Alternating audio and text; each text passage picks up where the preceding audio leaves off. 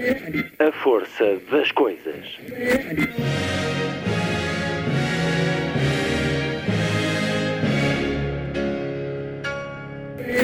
Welcome to the 109th last night of the proms.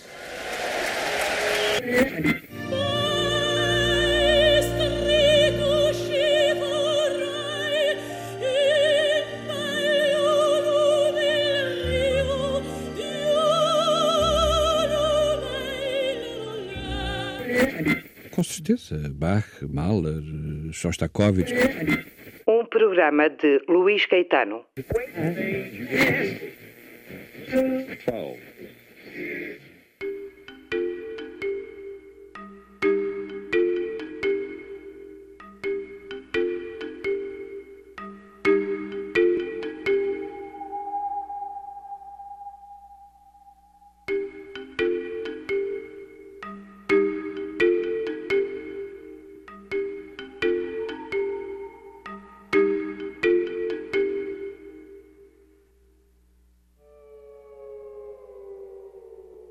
Emissão de hoje faz-se de poesia.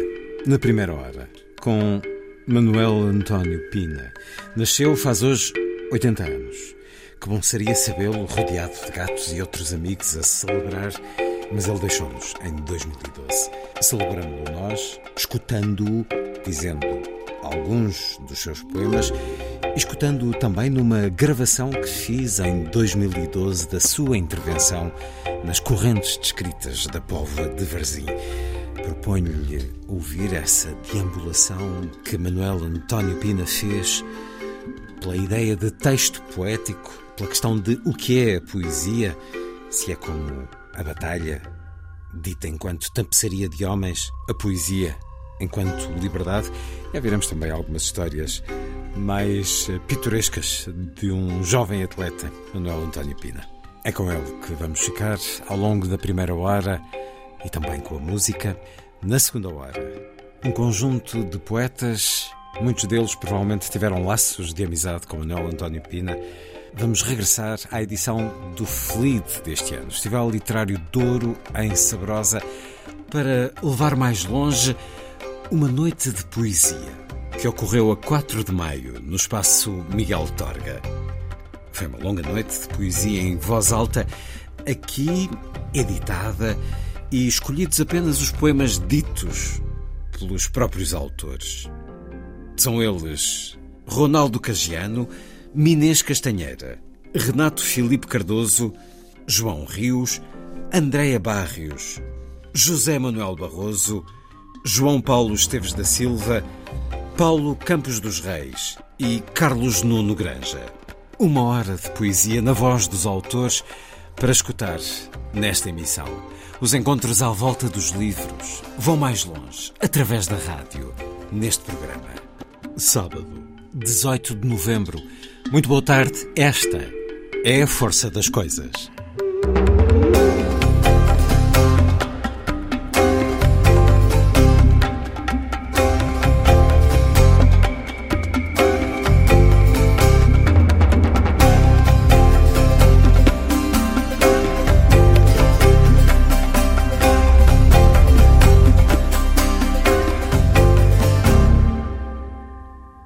O escuro. Eu sou nós os dois. Ou melhor, nós os dois somos nós os dois. Eu sou o terceiro. Sou eu quem está a falar de nós. Uma noite, um de nós, eu, uma mulher muito jovem, dormia deitada em silêncio no escuro.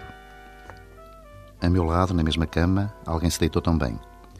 Estendi a mão no escuro, tateando. A minha mão encontrou um rosto, as polpas dos meus dedos afloraram levemente uns olhos, a palma da minha mão uma boca úmida e quente, respirando. Um rosto tão fino e tão pálido. Sentia fisicamente a sua palidez sob a minha mão no escuro. Umas feições tão transparentes e tão materiais, de um veludo tão absoluto e tão macio, que retirei precipitadamente a mão, limpando-a, agoniada, a almofada e acendendo a luz.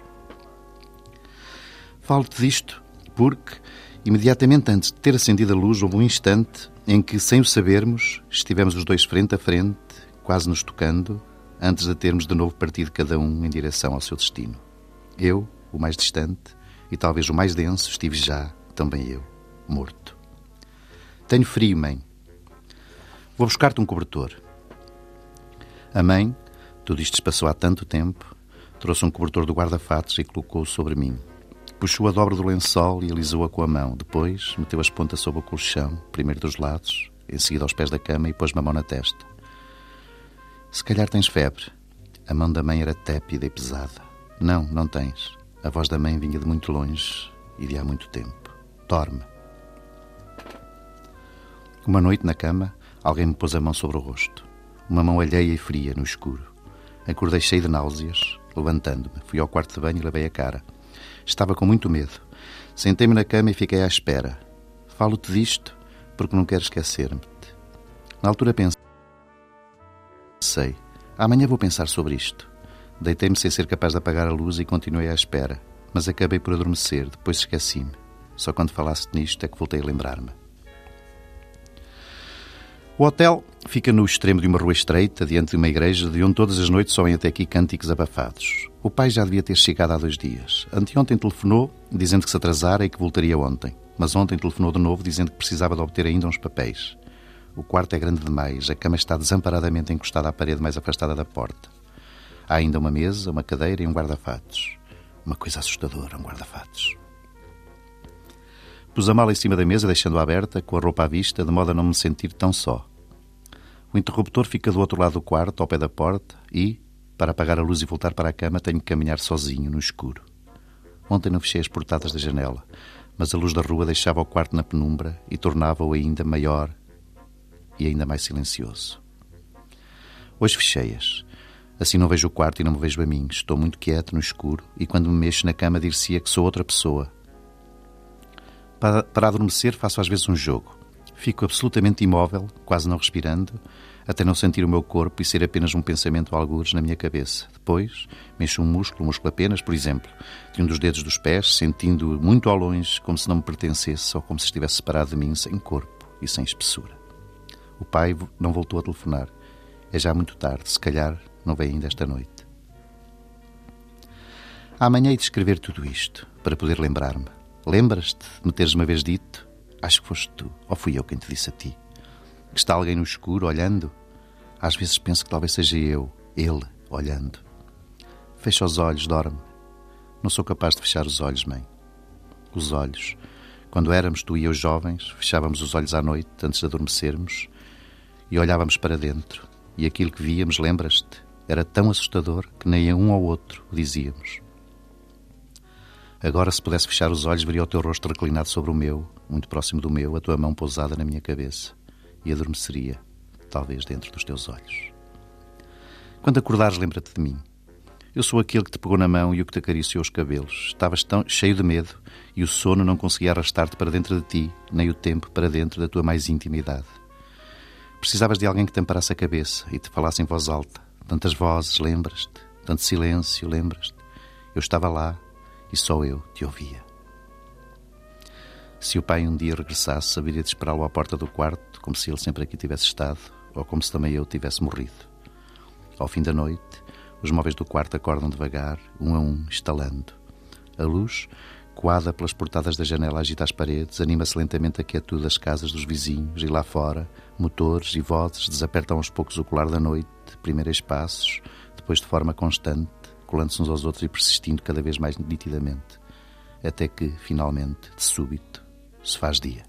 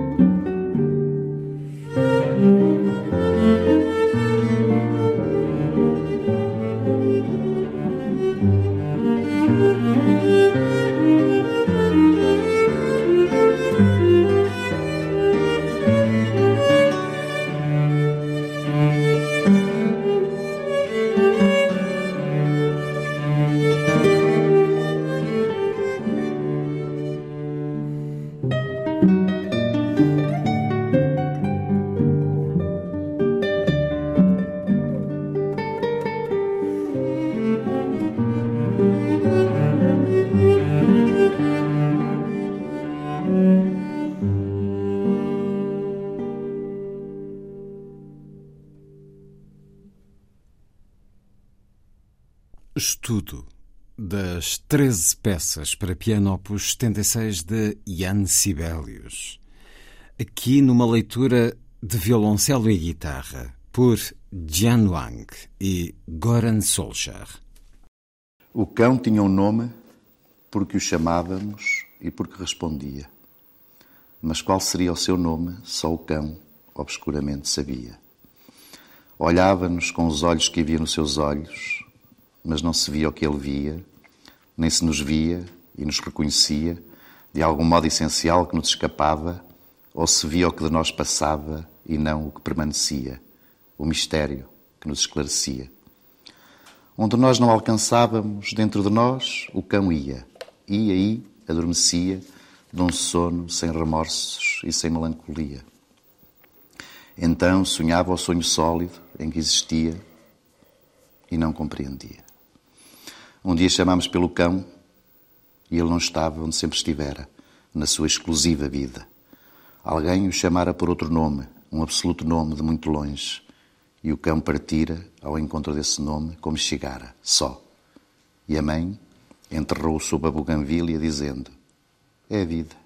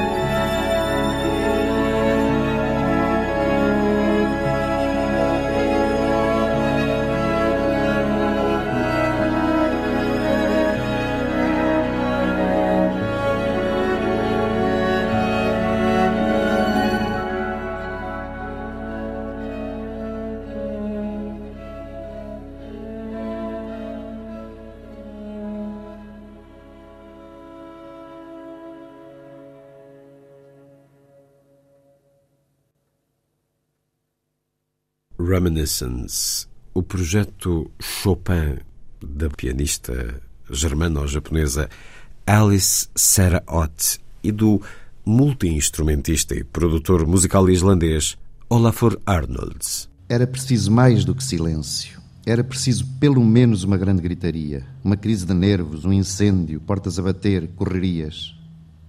Mas ficaste calada. Apetecia-te chorar, mas primeiro tinhas que arranjar o cabelo. Perguntaste-me as horas. Eram três da tarde, já não me lembro de que dia. Talvez de um dia em que era eu quem morria. Um dia que começara mal. Tinha deixado as chaves na fechadura do lado de dentro da porta e agora ali estavas tu, morta. Morta como se estivesses morta, olhando-me em silêncio, estendida no asfalto. E ninguém perguntava nada e ninguém falava alto.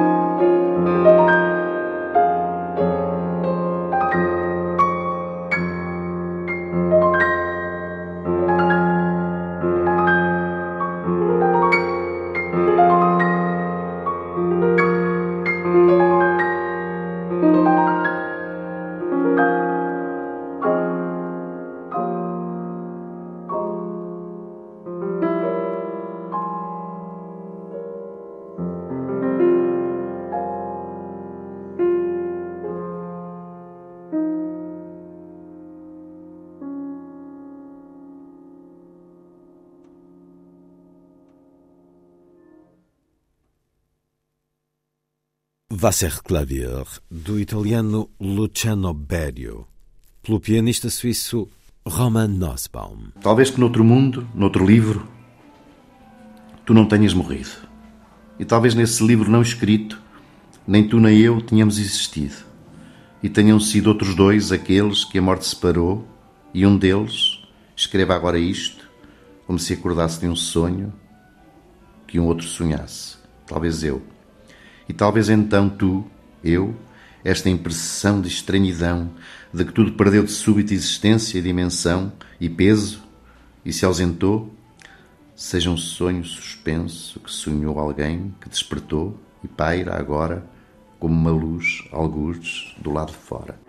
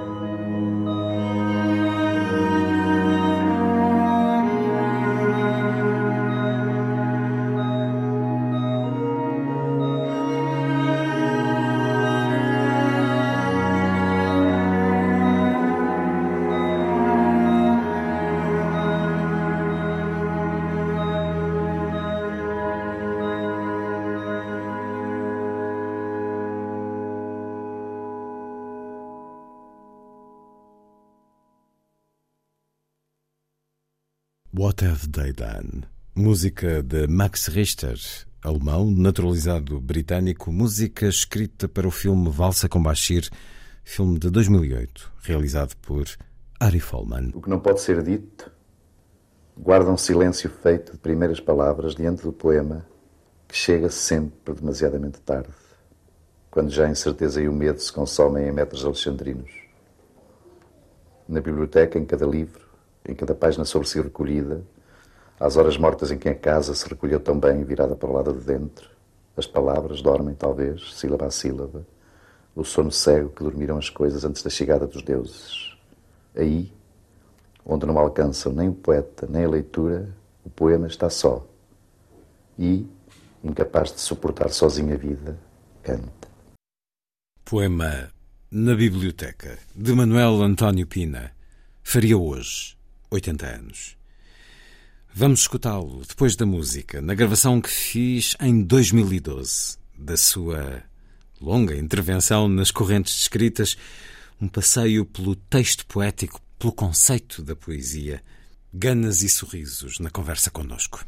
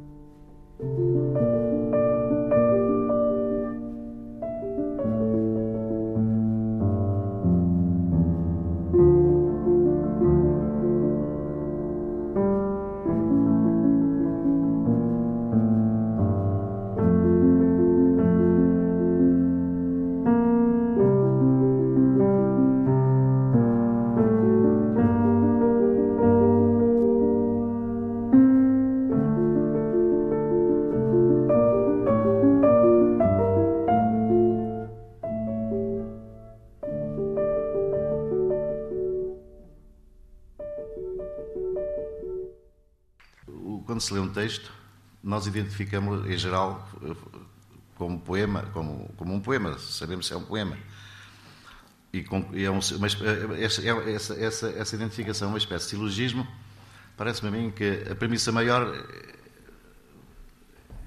não é clara. E, no entanto, nós concluímos facilmente um texto se é um poema e até as pessoas mais habituadas a ler poesia até conseguem conseguem saber se, conseguem concluir se é um bom poema ou um mau poema, como se houvesse um modelo de um poema perfeito no Museu do Louvre e aqueles que se aproximassem mais desse modelo seriam melhores ou piores. A poesia é, como diz, diz a proposta que nos é, é resultado de uma perfeita economia de palavras. Eu acho que é muito problemático dizer de facto que a poesia é, e não queria, por isso é que eu usei,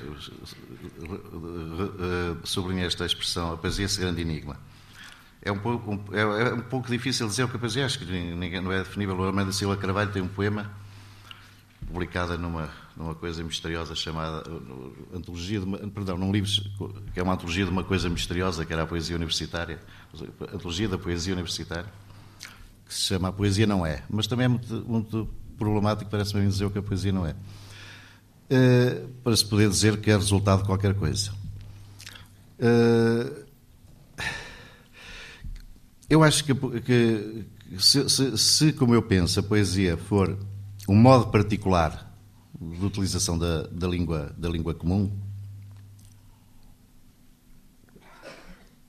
ainda fica de fora o problema de saber que, que, que tipo de particularidade da língua comum, é, é, de tipo particularidade são essas, que fazem da, da poesia uma, uma, um modo singular de utilizar a língua comum. Ah, recentemente, numa, numa, num depoimento para um inquérito, eu, eu tentei identificar isso dizendo que, que esse, esse, uso particular da língua comum, que, que é uma forma de resistência contra o uso e o abuso da língua comum, contra a língua comum, nesse, nesse inquérito Como pode a poesia resistir? Na altura dizia, a poesia pode resistir dizendo coisas como a terra é azul como uma laranja, dizendo que os pássaros são os primeiros pensamentos da manhã, dizendo que falando de uma, de, dizendo que a aurora dos rosas dedos, ou falando de, como nas sagas islandesas, nas sagas islandesas falando de, de uma chamando uma batalha uma tapeçaria de homens. Naturalmente é uma batalha medieval, porque hoje os, homens já, nas batalhas já nem se veem, nem se veem frente a frente, nem, nem se olham nos olhos. Uma tapeçaria de homens. Dizendo coisas desse modo, talvez seja. Mas o, que, o que há de particular a todos esses, é, é, esse modo de dizer? Uh, Falei nas sagas islandesas. Nas sagas islandesas tinham, tinham, uma coisa, tem um, acontecia um fenómeno curioso. Era que, era que a poesia. Eh, havia uma espécie de lista de metáforas estabelecida, em que uma batalha se dizia, não se dizia batalha, dizia-se tapeçaria de homens, em que o mar chamava-se o caminho da baleia e por aí fora. Era quase como, aliás, na própria Odisseia também, aquela, a célebre metáfora da aurora dos rosas dedos é sempre repetida do princípio a fim, sempre se refere ao amanhecer, fala-se aos rosas dedos da aurora, ou fala-se da aurora dos rosas dedos. É, há como que uma espécie de. na, na, na poesia antiga, enfim, não quero ser excessivamente irónico, mas na contemporânea também não deixa, isso não deixa de acontecer. Há, há uma espécie de sistematização de metáforas e a, a, a, língua poética é uma espécie de língua dentro da própria língua, em que batalha diz-se tapeçaria de homens, em que mar se diz se diz, em que se diz caminho da baleia, em que, em que a Aurora tem sempre os rosas dedos, nunca tem os dedos mais Bordeaux, por exemplo. Há, há momentos, isso é mais o pôr do sol, uh, mais o, o, anoitecer. De modo que, uh, o que, o que é que faz aqui uma perfeita economia de palavras? Perfeita, para já, não, penso que haja economia perfeita, nem e muito menos de palavras. Depois, como, como também eu estou aqui a, a, a aproveitar o, o, o, que pirateei aqui aos meus amigos, membros desta mesa, como disse o Manuel Rui, o, o, problema não é da economia das palavras, não é de economizar palavras, o problema é de usar as palavras necessárias. Eh, hoje, a um leitor contemporâneo, se calhar, aquelas longas genealogias da Ilíada parecem fastidiosas e perfeitamente dispensáveis, não são. Não eram, pelo menos. O tempo também muda, muda a, a nossa relação com a, com a poesia, com, como com o resto. Uh, aquelas longas genealogias parecem palavras a mais, que, que são dispensáveis. Julgo eu, não, não estive lá, para os leitores da época não, não eram de facto, até porque uh, os, todas aquelas genealogias que misturam uh, genealogias humanas e genealogias divinas eh, não eram metáforas, porque acreditava os leitores da época eh, que ouviram ou que leram pela primeira vez eh, a Ilíada, ou que ouviram os Aedos cantá-la pelos fragmentariamente, confiavam, acreditavam, confiavam, tinham fé, confiar, ter fé, em que, que, que, os deuses eram, eram, eram tão reais como eu também penso nisso e, no, e já vi, vi muitos, muitos, muitos, alguns milénios depois que, que tudo é real. Uh, os, deuses eram tão reais como os, como os, como os, os, os heróis. Aliás, muitos deuses são, eram justamente heróis, eram dispensáveis. E, e, e, eh, outra, outra, outra perplexidade que me suscita este, este, este tema, que a poesia é, além da poesia é, e além de se, se dizer tão peremptoriamente que é uma perfeita economia de palavras, é que a, a, a, o problema da, das palavras necessárias, como disse, ou as palavras que haver quanto satis, para, para, na poesia é exatamente o mesmo que na prosa, não é isso que distingue da prosa. O Pound diz que a prosa deve ser ainda mais bem escrita que a poesia. E, de facto, no, na, uma prosa, uma prosa, o problema da economia de palavras na prosa é, é pois exatamente da mesma maneira, o problema das, das, das, das, Portanto, não se trata propriamente de economizar, mas de, de, de haver ou não haver palavras num, num, poema que não funcionam, na minha opinião. Não funcionam. Isto é, não, estão lá a fazer nada. Não estão lá. Foram, vieram à bola ser, entraram lá pelo poema dentro. Uh, e não funciona significa que não tem nenhuma função. E as funções poéticas são fundamentalmente a função de semântica, o sentido, não é? A função musical, o ritmo. Não, não contribui para o som nem para o ritmo. Não contribuem para o sentido, não estão lá a fazer nada no sentido, não contribuem para, para aquilo que o Pound chama de fanopeia, que é o que o Pound diz, diz ser a projeção de imagens na retina, portanto, digamos, para, para, para o próprio sistema metafórico do, do, do, poema. Se não estão a fazer lá nada, de facto, não, mas isso não é um problema de economia. Penso eu que não é um problema de economizar. Não, digamos, não há uma intenção de dizer a menos. Há, há uma intenção de usar, e nem calcula, o Pound propôs, num livrinho que eu li quando tinha uns 20 anos, e que me influenciou muito, marcou-me muito, mais que influenciar, marcou muito, foi um livro chamado eh, ABC da Literatura em Português, ABC Reading, uh, Reading.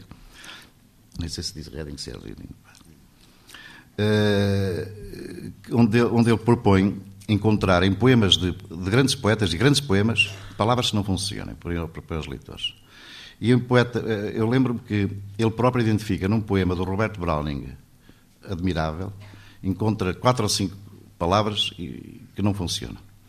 E quatro ou cinco uh, perturbações sintácticas que não têm nada, não estão lá a fazer nada, não, são inúteis, portanto, são, são perfeitamente dispensáveis. Uh, portanto, o problema fundamentalmente para mim portanto, é, é, é, se, se, se, uma palavra existente num poema, como, o problema é exatamente como eu disse, para mim, exatamente o mesmo ou semelhante na prosa, eh, se, as palavras, todas as palavras que lá estão, as palavras necessárias, se há necessidade, necessidade, no sentido mais literal da palavra, se há necessidade, se, há, se têm que lá estar, necessidade no sentido de ter que, se têm que lá estar, e se não podiam lá estar outras, provavelmente poderiam estar outras, uh, outras palavras. Uh, mas se têm uma função, se estão a fazer alguma coisa. Até porque as, estas funções que eu, que eu referi, enumerei, enfim, são, são enumerei um, um, pouco assim, um bocado academicamente e um, um pouco uh, quase como uma chaveta, mas elas não são facilmente discerníveis.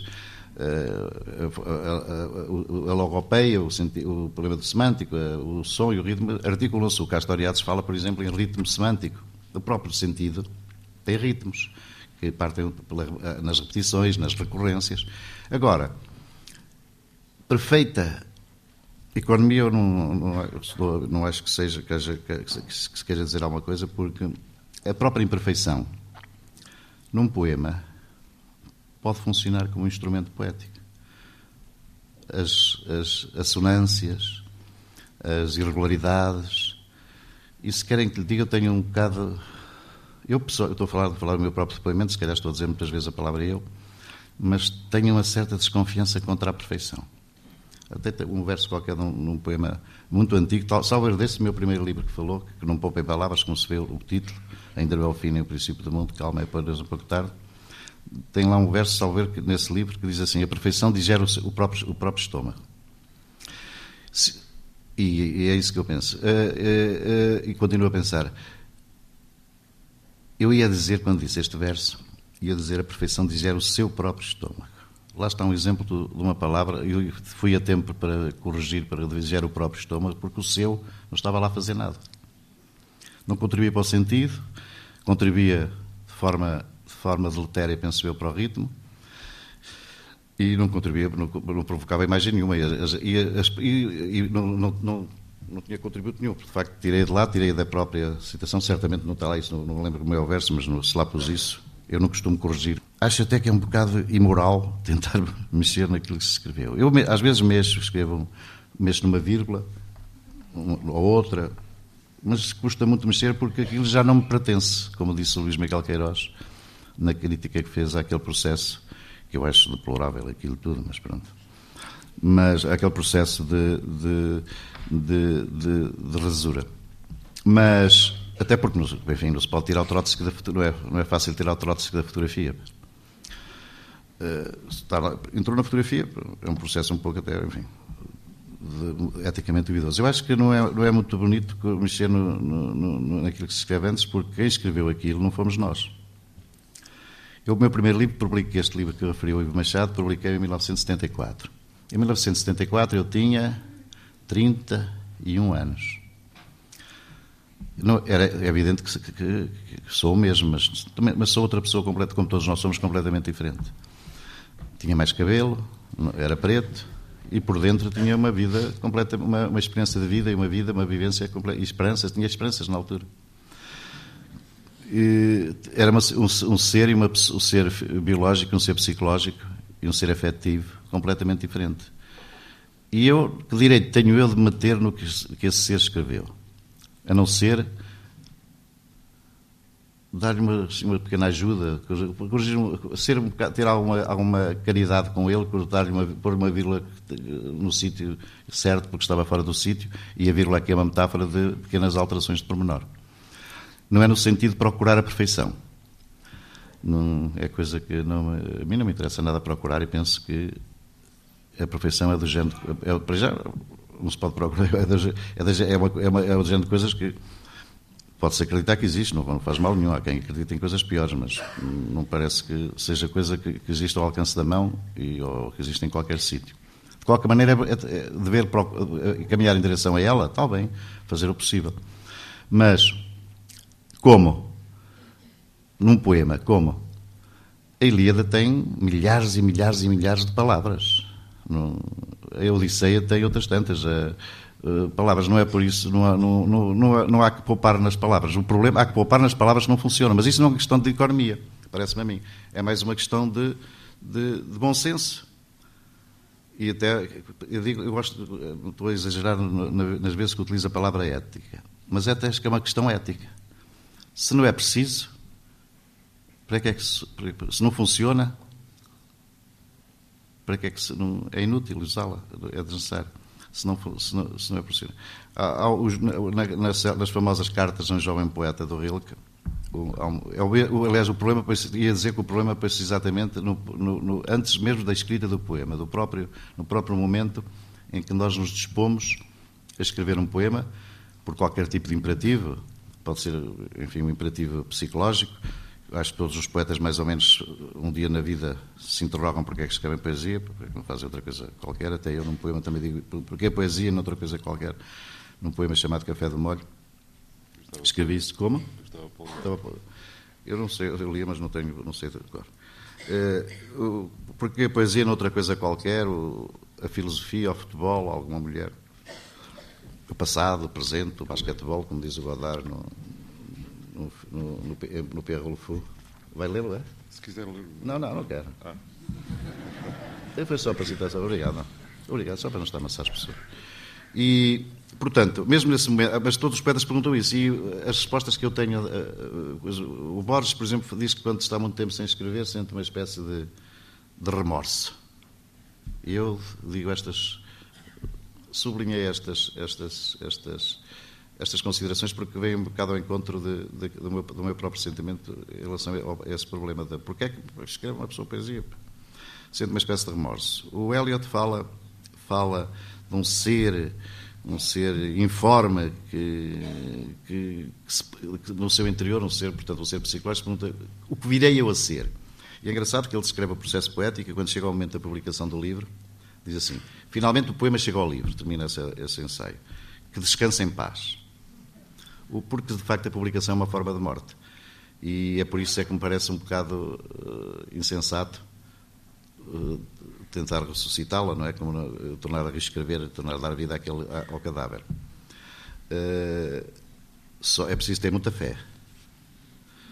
E eu, não, não tendo fé, enfim, ia falar da, da, da, cena final da palavra do Dreyer, mas não vale a pena. Esse, esse, o, por exemplo, o, o Paulo Claudel diz assim: há qualquer coisa em mim, nesses momentos que precedem o ato de escrita, há qualquer coisa em mim que quer transformar-se em palavras. Ora bem, essa imperatividade psicológica do ato de escrita é, um, é, é, é do próprio, do próprio, o próprio móvel que leva alguém a escrever um poema, em vez de estar a fazer coisas mais, coisas mais, mais úteis.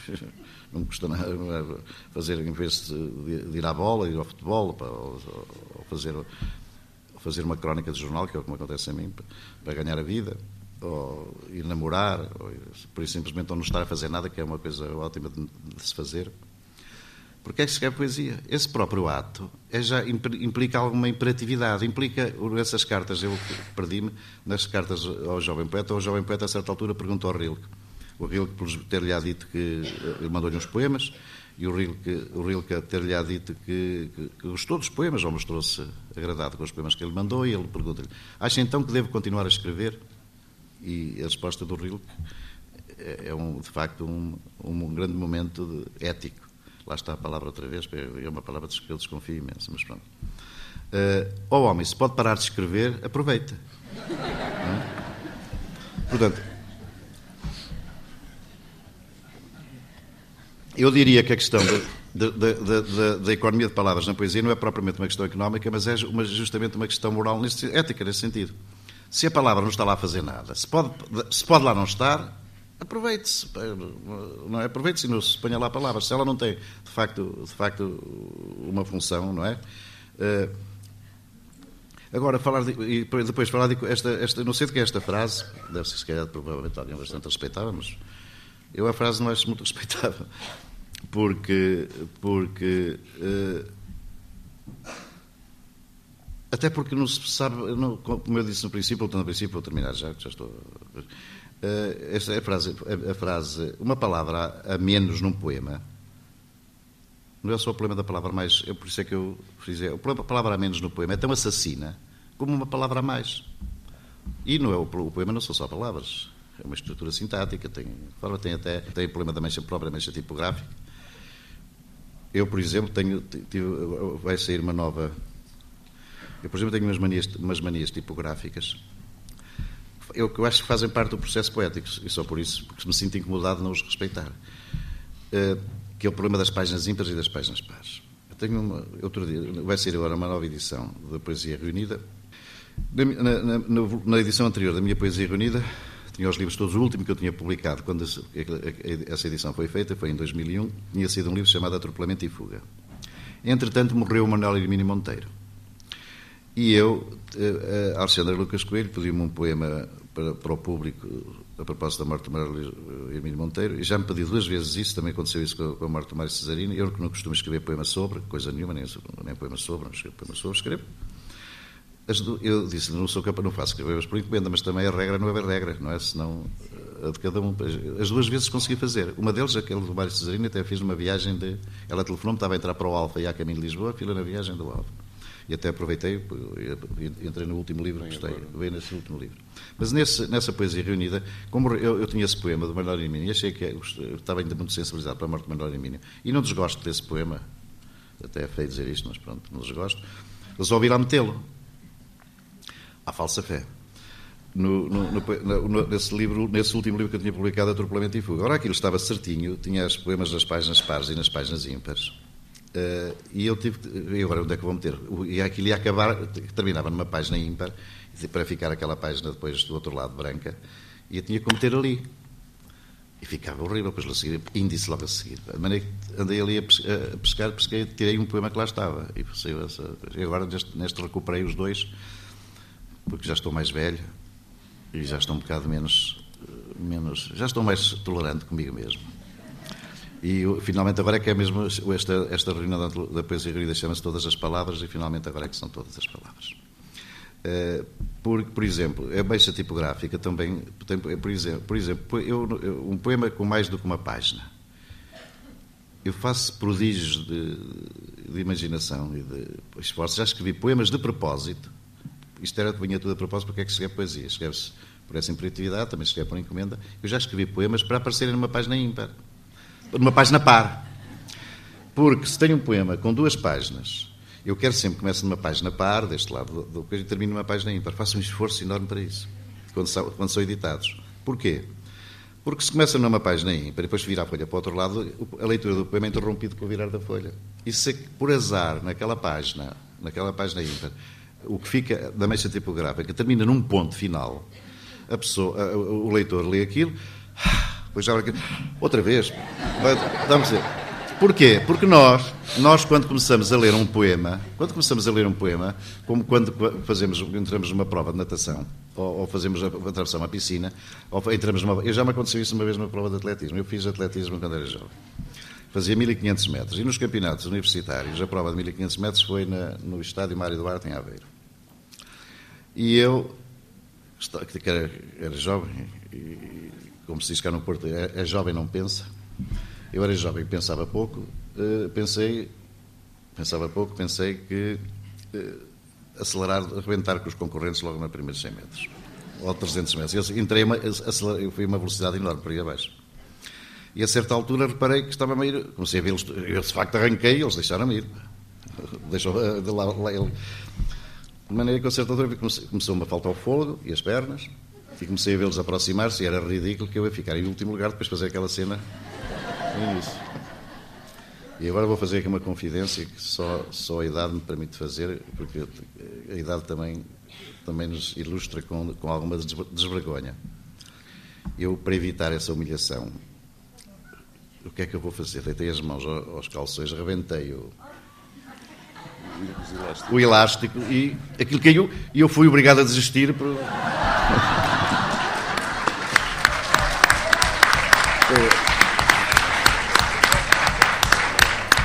Acontece que as pessoas, quando eu desisti com isso, as pessoas riram-se. Porque os espectadores de atletismo são, são como os leitores de poesia. São sempre mais inteligentes que o autor. Fazer batota, eu, quando entrei no jornal a primeira vez, estava lá há uns tempos, disse-me um dia, disse um dia um, o meu coordenador ali no Jornal Notícias: ah, isto, isto não. Não escreva isso que o leitor não percebe, o leitor é estúpido. Não é o leitor, é mais inteligente sempre que o outro. Até porque o leitor não existe, não é? O leitor é tanto o especialista naquela matéria, como é a pessoa que vai, como só lê o título, que nem lê só o falar, como a pessoa que vai ler aquilo daqui a uns, uns, uns anos numa hemeroteca, um jornal. O leitor é, é, como diz o Borges, é um cisne, muito, um cisne muito mais, muito mais tenebroso que um, eh, que um autor. Uh, portanto, o, o, essa, é, é, o, quando se vai fazer uma prova, como, como, como, do mesmo modo que se vai fazer uma prova de atletismo, quando se começa a ler um, um, livro, um poema, e alguns poemas é preciso mesmo bastante preparação física para os ler, não é? Uh, não é o problema de, de, serem mais palavrosos ou menos palavrosos. Há uma espécie de respiração, de preparação que nós fazemos quando começamos a ler um poema. Se soubermos que ele vai terminar ali naquela segunda página, entramos com, com, não entramos à bruta, entramos com, uma, mais com uma, temos um folgo, é um tipo de folgo diferente. E esse folgo do leitor é o ritmo do poema, corresponde ao ritmo do poema. E quando o folgo do leitor não coincide com o ritmo do poema, há sempre uma disfunção. É evidente que nos poemas mais compridos não há nada a fazer. Também eu evito fazer poemas mais compridos também por, por causa das páginas. Se fossem livros assim maiorzinhos, eu fazia poemas mais compridos. Não era lá por economizar palavras, de facto. Depois, e depois, e só para terminar, gostava, uh, queria só concluir com, com esse verso, do, do, já há bocadinho referido, esse verso do Alexandre O'Neill. O Alexandre O'Neill é, diz assim: a regra é não haver regra, senão a de cada um. Com sua rima, seu ritmo, não fazer bom e bonito, mas fazer bom e expressivo, diz Alexandre O'Neill. De facto, eu pego desse, desse, desse poema.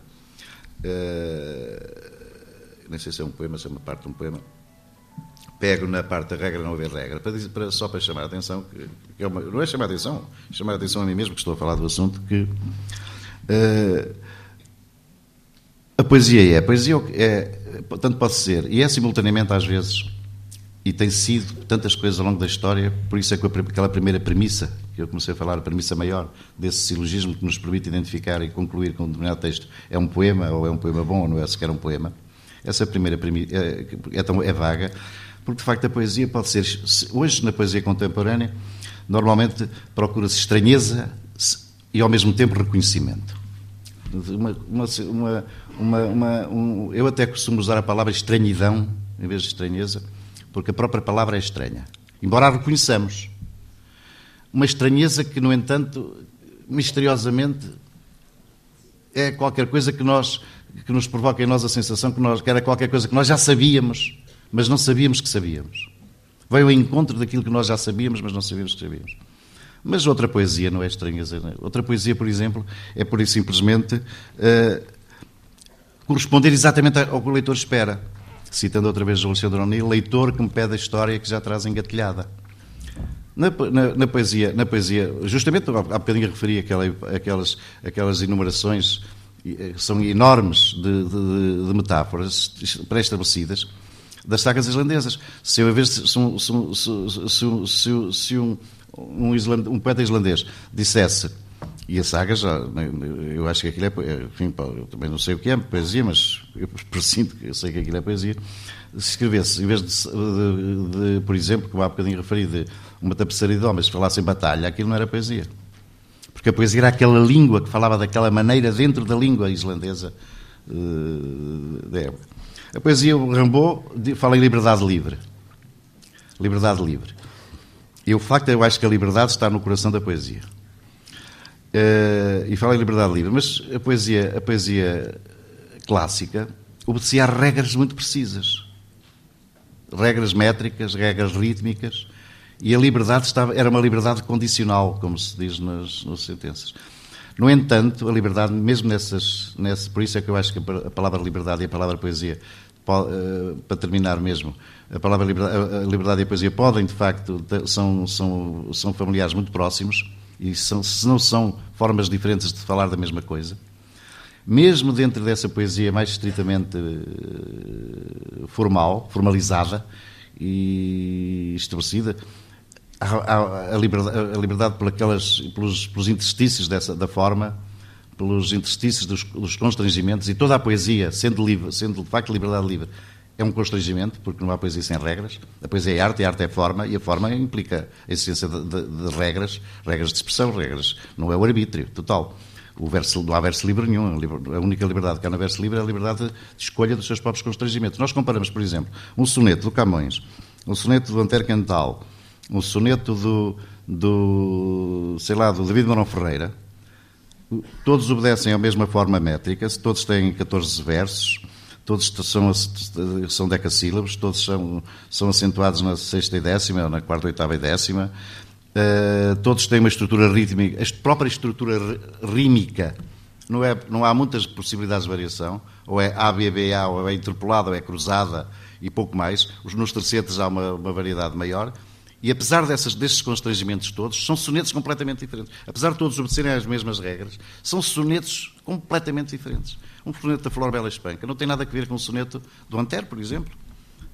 Eu falei do, do Camões e falei do, do Antero e do David Melo Pereira, porque são grandes sonetistas. São sonetos completamente diferentes. Há qualquer coisa de, de, de, liberdade, de liberdade livre, dentro daqueles todos constrangimentos. Por isso, se eu, se eu se pudesse dizer alguma coisa para terminar sobre, sobre, este, sobre este assunto, era que o problema, a poesia é a liberdade livre, é a liberdade mesmo dentro dos constrangimentos, e a liberdade não implica nem economia nem deseconomia de palavras. Portanto, a economia são, é, a liberdade, a liberdade do poeta e a liberdade do próprio poema escolher as suas próprias palavras. Muito obrigado.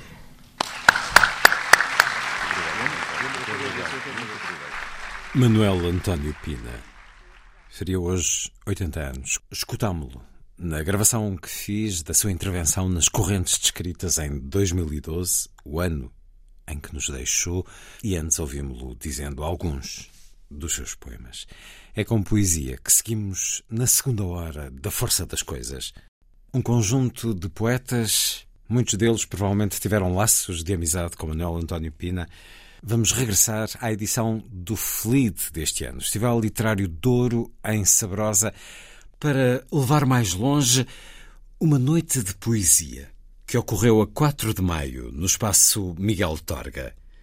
Foi uma longa noite de poesia em voz alta, aqui editada e escolhidos apenas os poemas ditos pelos próprios autores. São eles Ronaldo Cagiano, Minês Castanheira, Renato Filipe Cardoso, João Rios, Andréa Barrios, José Manuel Barroso, João Paulo Esteves da Silva, Paulo Campos dos Reis e Carlos Nuno Granja. Uma hora de poesia na voz dos autores para escutar já a seguir.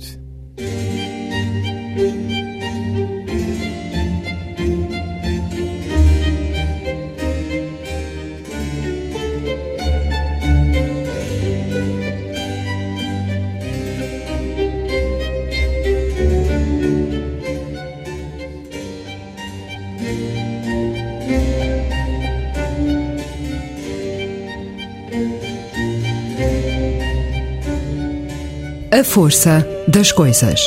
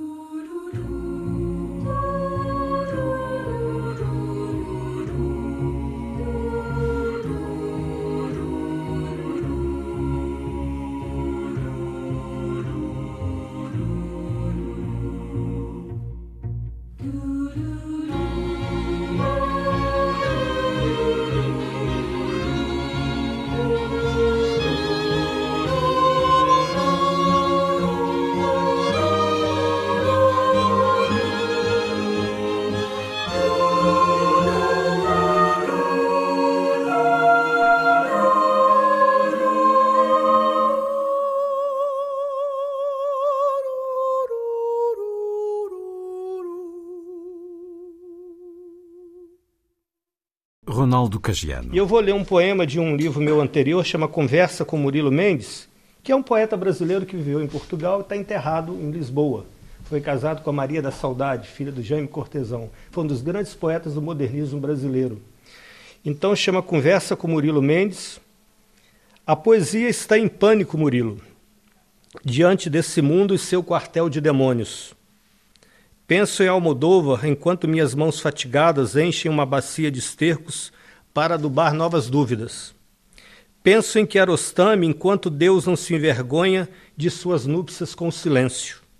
Não sabe o nome das coisas, não sabe o peso da vida, não socorre a mulher que será apedrejada em Teherã, negligente com o festim das guilhotinas, surdo à algazarra dos bárbaros, cego diante dos coturnos de 64, ouvidos moucos aos dissidentes de Gaddafi, impassível à germinação da morte. E não percebe que nessa cordilheira de livros há mais vida que nas igrejas, nos palácios, na justiça. Que em cada canto do planeta explodem cogumelos de ofensas. Eu penso em Ginsberg, enquanto me sinto nômade nesse mar absoluto de tristezas renovadas. E uivo nas esquinas do inferno, comendo das pastagens fúnebres, enquanto na noite ocidental um silencioso vírus desintegra a ética e blasfema contra toda a existência. Sim, Murilo, estamos vestidos de alfabetos, mas não descobrimos nossas culpas, não conseguimos nomear nossos delitos. A vida passa por nós como o rio Paraibuna, que atravessa Juiz de Fora sem olhar para os lados. Indiferentes como ele, Entramos e saímos como água esquiva, serpenteando entre ruínas, zigue-zague líquido tentando renunciar ao esquecimento. Quantos cultivam lírios em autárquicos vasos de plástico? Eles não sabem que a política ou é paralítica ou é criminosa. O amor, repatriado tantas vezes, não nos salvou dos esgotos, nem cauterizou nossos desgostos. O dia começa a clarear, Abraço de novo o calendário e não sei que dia é hoje. Mas enquanto escrevo poemas no vazio, o pensamento, animal estrupiado e sem rumo, leva-me até Vinvendes ou me mostra os relógios derretidos de Dali. E o vento, que em algum lugar será em Damasco, será na faixa de Gaza, tateia os morros e segue seu curso penteando os arrozais, ensina que há de ter nome a bile incontida dos meus atos. Contemplo a cidade, uma estufa, uma salmoura, e sua falta de rumo nas coisas. Observo os homens, estão sisudos, inertes, detidos, incomunicáveis, picados pela mosca da indiferença. Olho dentro dos ônibus, táxis, automóveis, metrô, carruagens de manequins, as ruas e suas vísceras, as avenidas e seus coágulos, as praças e suas próteses. O asfalto obturado expõe os delgados caminhos da solidão nessa ilha venenosa e incurável em que escrevivemos.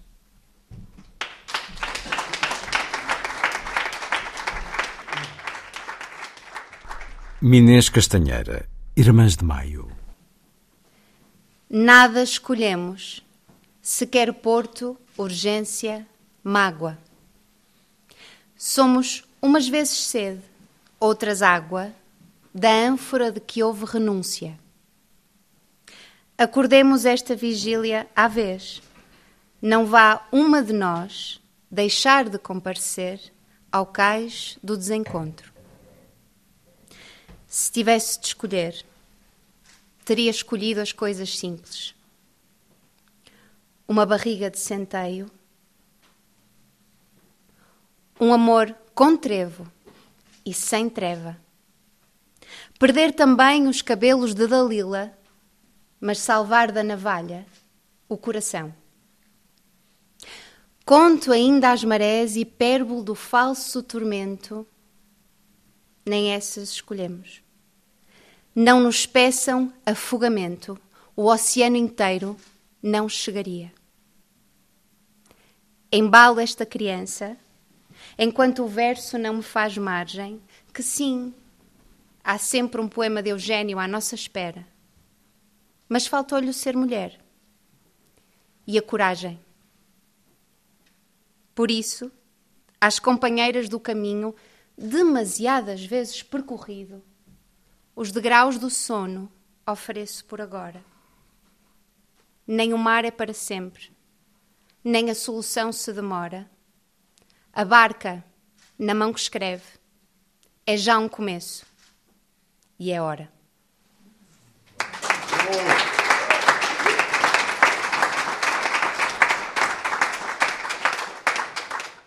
E este poema, que se chama Magnólia, que é a minha Magnólia, que não é da Luísa Neto Jorge, nem é de Daniel Faria, é a minha Magnólia. Bate, bate. Deixa a caneta perturbar a minuciosa camada de pó que abraça a noite. Bate o teu batimento perpétuo com que a natureza dos astros se repete. Lembra, lembra as ruas fáceis e o coração contra a parede. Difícil é vir ao teu olhar desarmada. Vibra, sabendo que podes morrer ou voar, mas dificilmente entrarás no poema. Vibra apenas. Deixa o recado. De onde houver relâmpagos, não esperes regressar ilesa.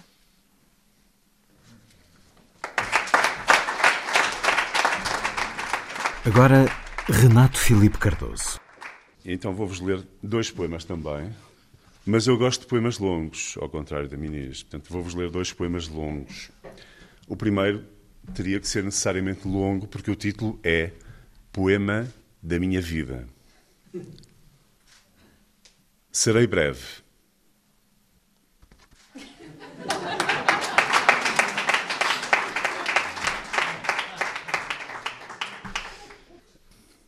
Cinema Troika. O Oscar vai sempre para os mesmos.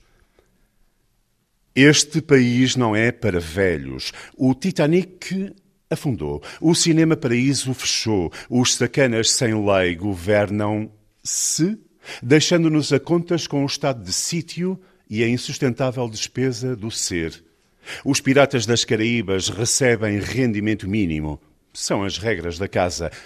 Mas um dia a casa veio abaixo e tudo o vento levou. Agora o amor é um lugar estranho e o fabuloso destino de Amélia depende da garganta funda aberta até de madrugada, ou de ser amante do tenente francês, ou do paciente inglês, ou de arranjar emprego driving Miss Merkel, a velha raposa. E pela janela indiscreta o vizinho sabe que o pecado mora ao lado, porque antes do amanhecer ela já aviou três homens e um bebê que amamenta e deixa sozinho em casa quando sai para o sexo e a cidade. A cidade dos malditos.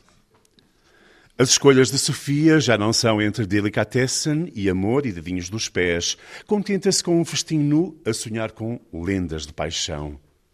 E enquanto mulheres à beira de um ataque de nervos se enterram em negros hábitos de amor à queima-roupa, as crianças praticam a má educação antes de serem juventude irrequieta.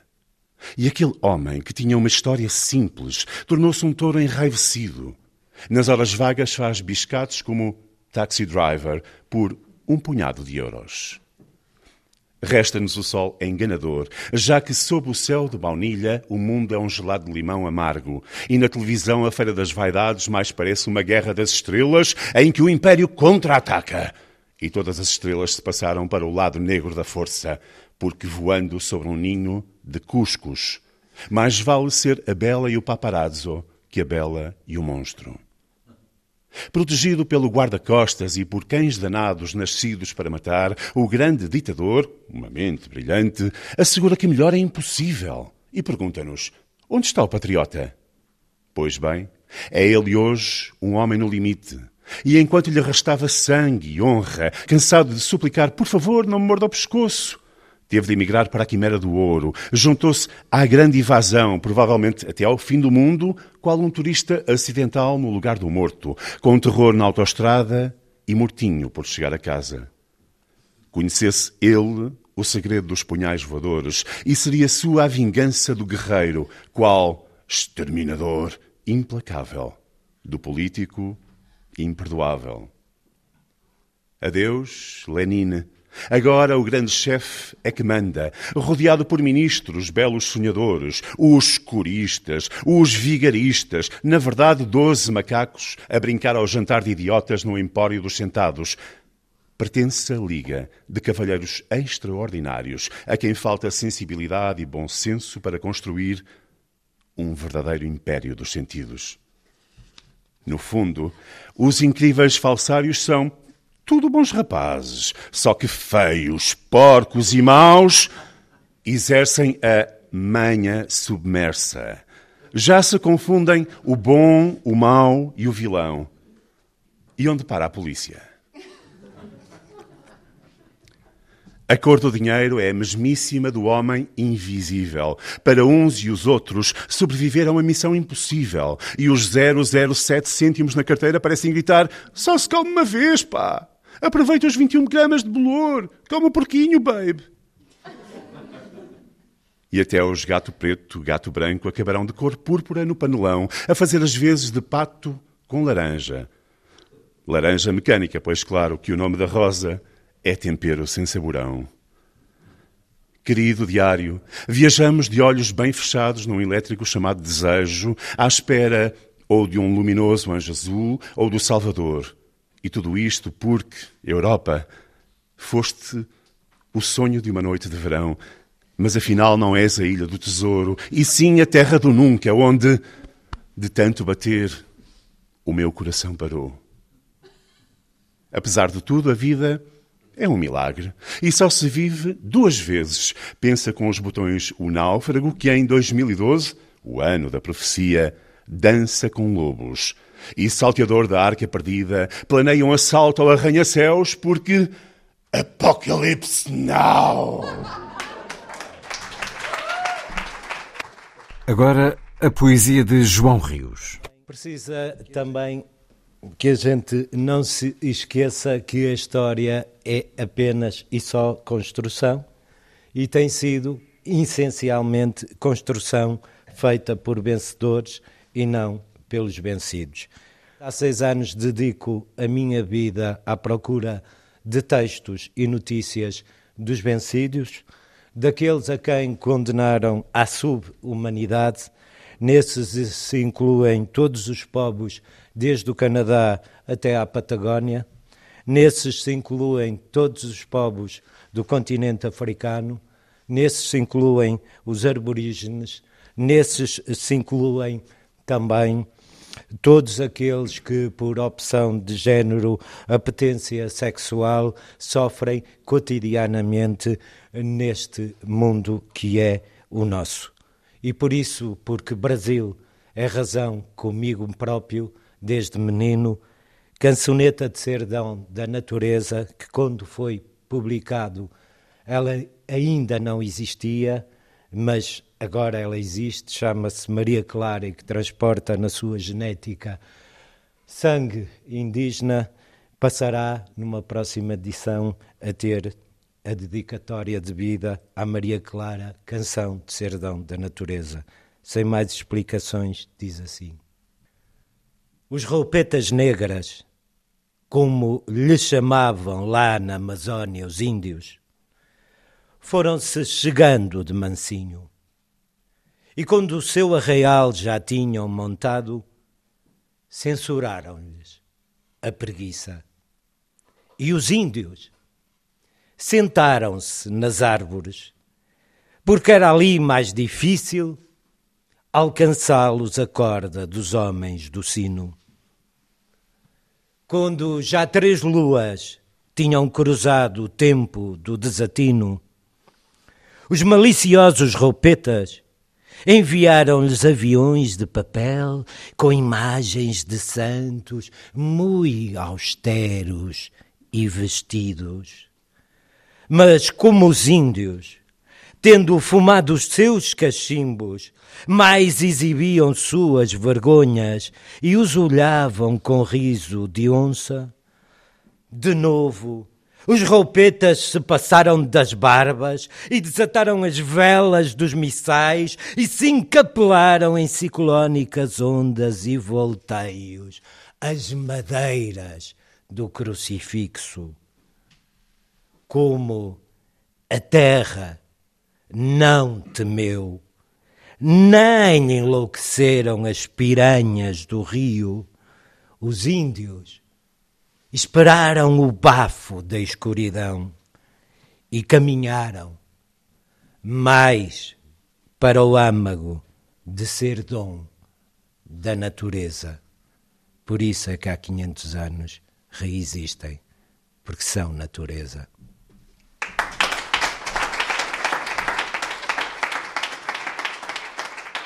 Voltamos a escutar o poeta brasileiro Ronaldo Cagiano. Quando João Rio se referiu aqui à, pesquisa que ele está fazendo há tempo sobre os vencidos, eu me lembrei aqui de uma declaração do Darcy Ribeiro, que foi um grande antropólogo brasileiro, foi perseguido pela ditadura, foi, foi, foi exilado, e quando, na retomada da democracia, ele foi um dos grandes defensores de um projeto de educação inclusiva no Brasil, de educação integral, de qualidade. E ele falava justamente sobre os nunca querer estar ao lado dos vencedores, mas dos vencidos. Ele disse uma coisa muito interessante. Quando ele estava falando, eu fiz uma, um link com a fala dele. Fracassei em tudo o que tentei na vida. Tentei alfabetizar as crianças brasileiras, não consegui. Tentei salvar os índios, não consegui. Tentei fazer uma universidade séria e fracassei. Tentei fazer o Brasil desenvolver-se autonomamente e fracassei mas os fracassos são minhas vitórias. Eu detestaria estar no lugar de quem venceu. E eu vou ler um outro poeminha meu, um poema chamado Bronze. Eu uso um epígrafe aqui do, do poeta Everardo Norões. Na gramática do tempo, consuma-se a linguagem perfeita das estátuas. Na praça com seu nome, Passo em frente ao busto inerte do ditador Getúlio Vargas e saúdo as aves veteranas que há décadas depositam em sua cabeça o engenho das fezes, batizando o metal sem vida. Olho ao redor e a vida invertebrada, de vai e vens indiferentes, não se atém à inutilidade de todas as homenagens. Mergulho na tarde que, melancólica e sem pressa, invade e rumina a cidade em sua imutável e desértica condição, com seu tempo siderúrgico endurecendo os pulmões. Atônito entre os labirintos de provincianos disfarces, retido na indecisão de desconhecidos atalhos, perco o fio dessa meada urbana, carrego o pesadelo dos dias e me enfurno na paisagem. Um outro poeminha chama-se Cena Oblíquo, um homem atravessa a rua ao meio-dia e seu corpo é um baú de cansaços onde labirintam mistérios. Enviesado, não se importa com metafísicas nem chocolates, e nenhuma tabacaria por perto secreta o espanto que o habita. Silêncio ou vômito apacentam essa solidão ambulante. Posso ler mais um? É, Chama-se Estação Adversa. Vamos vamos votar. Sim. Quem quer que leia mais um, levanta o braço, por favor. Chama... Há uma clara maioria. Chama-se Estação Adversa e eu, eu uso uma epígrafe do Luiz Felipe de Castro Mendes. Pois não, o passado é um país estrangeiro, mas é esse para sempre o nosso país. A viagem ao passado nunca regressa. Na combustão da memória, sinto um cão chafurdando o íntimo adulando o cardume de açoites. Animal lambendo a ferida, escória num continente esquivo, onde adubam-se canteiros de melancolia. As cidades nomeiam seus mortos e as efígies de bronze, como tobogãs de, tobogãs de insetos, com seu repertório de excrementos, deixam os mais vivos do que nós. Resistem em meio à ausência de bússola e à fecundação do precário, nesses tempos de ilusões no cio e colheita de fósseis do nada. Martelo feroz da existência é essa música do tempo, tutelando meus dissabores, notas culminantes feito lâminas. É o fado, ou é o fardo da vizinha com besouro na garganta, sibilando salmos em desvario, acidente na rota de minhas insônias, quando viajo em galáxias de sangue. Há um mundo dentro das palavras, máquina soturna que tento desbravar, esse promontório que é sedução ou abismo. Seguimos em português do Brasil com Andréa Barrios. Obrigada, gente. Boa noite. É muito bom estar aqui. Uh, eu venho de Porto Alegre, do sul do Brasil, e hum, bom, eu não sabia que íamos ter este momento assim de compartilhar, mas eu vou ler um, um poema muito curto que se chama Remington. Por que me olhas assim? Teu olhar me faz tremer. Porque ris em silêncio? Debochas? Não me ameaces com tuas teclas estáticas. Não me deixes na dúvida e também não duvides. Jamais te abandonarei, Hamilton. Nosso amor é eterno. Eu preciso de tempo. Preciso de ideias. Logo vou te tomar em minhas mãos.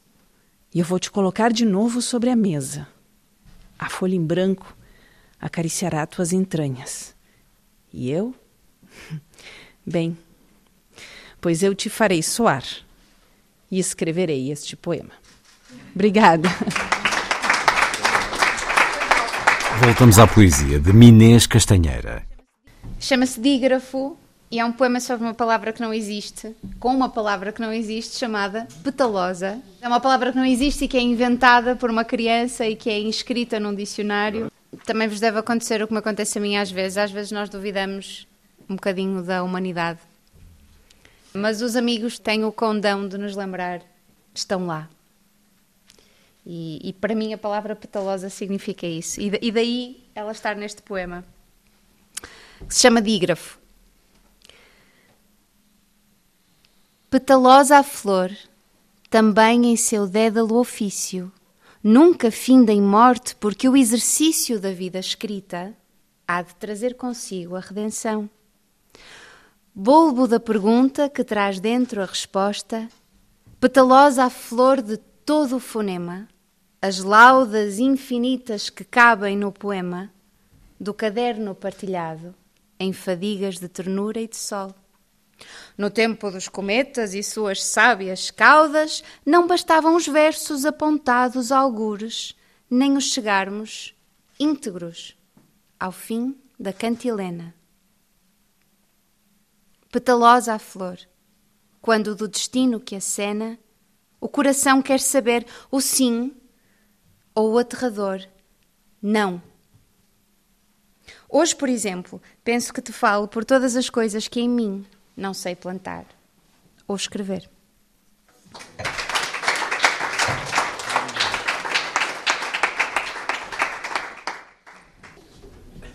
Boa noite, um prazer estar aqui. Eu chamo José Manuel Barroso e vou ler um pequeno poema de uma série Retratos da Cidade.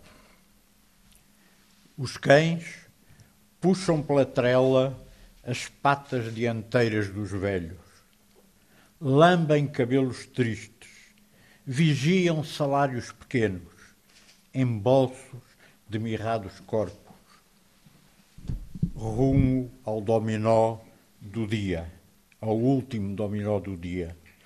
E esperam, cães de paciência deitados, sob as mesas dos idosos da Alameda. Em volta, a cidade oblíqua ladra, obliquamente o fim da tarde traz aos velhos rostos de azuis ao paladar e coices de lembranças entre os olhos. A Marta jogou-se ao Tejo, mas isso foi há muito, muito tempo. A vida tem muitas velocidades. Os velhos estão na cidade como cães, arrastando corpos pela trela e ladrando obliquamente. Autor de diferentes artes. A poesia de João Paulo Esteves da Silva. Vou ler daqui de um. Boa noite, boa noite, muito obrigado por este convite. Ainda estou a hesitar um bocadinho no que ler.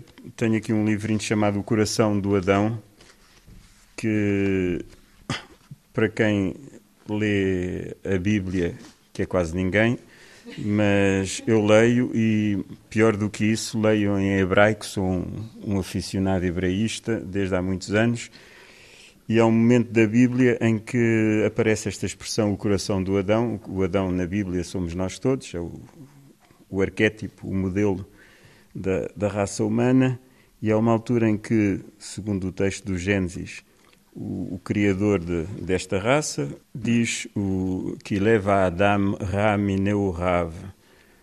Aliás, não, não, ele diz duas vezes, que leva Adam Ra Kolayom. Ou seja, porque o coração do Adão é mau todos os dias e decide acabar com a raça humana. Portanto, o, o título do o título do livro não não é uma coisa tenrinha, é porque e por isso este livro tem poemas muito pouco simpáticos. Eu estava aqui à procura de um mais simpático. Se calhar vou ler um mais ou menos simpático. Eu se chamo João Paulo Esteves da Silva, é verdade. E é o nome que está. Pois, sou, vou, fui verificar se, se me chamo mesmo. Não, vou ler um, um, que não é assim muito antipático e depois leio um, um mais, mais antipático. Pode ser? São, são ambos curtos. Proposta aprovada. É assim, é assim, como é que tu queres que as pessoas fiquem no fim? Antipáticas ou simpáticas? Eu acho que o antipático fa faz as pessoas simpáticas e o contrário. Não sei, não sei. Este eu acho simpático, quer dizer, chama-se Um Segredo e é muito curto. Eu sou o rei de Portugal.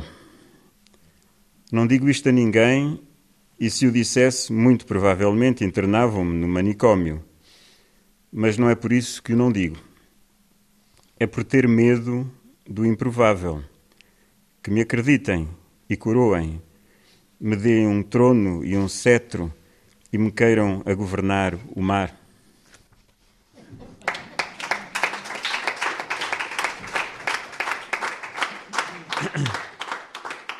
E o outro tem um título em inglês, chama-se Science Fiction.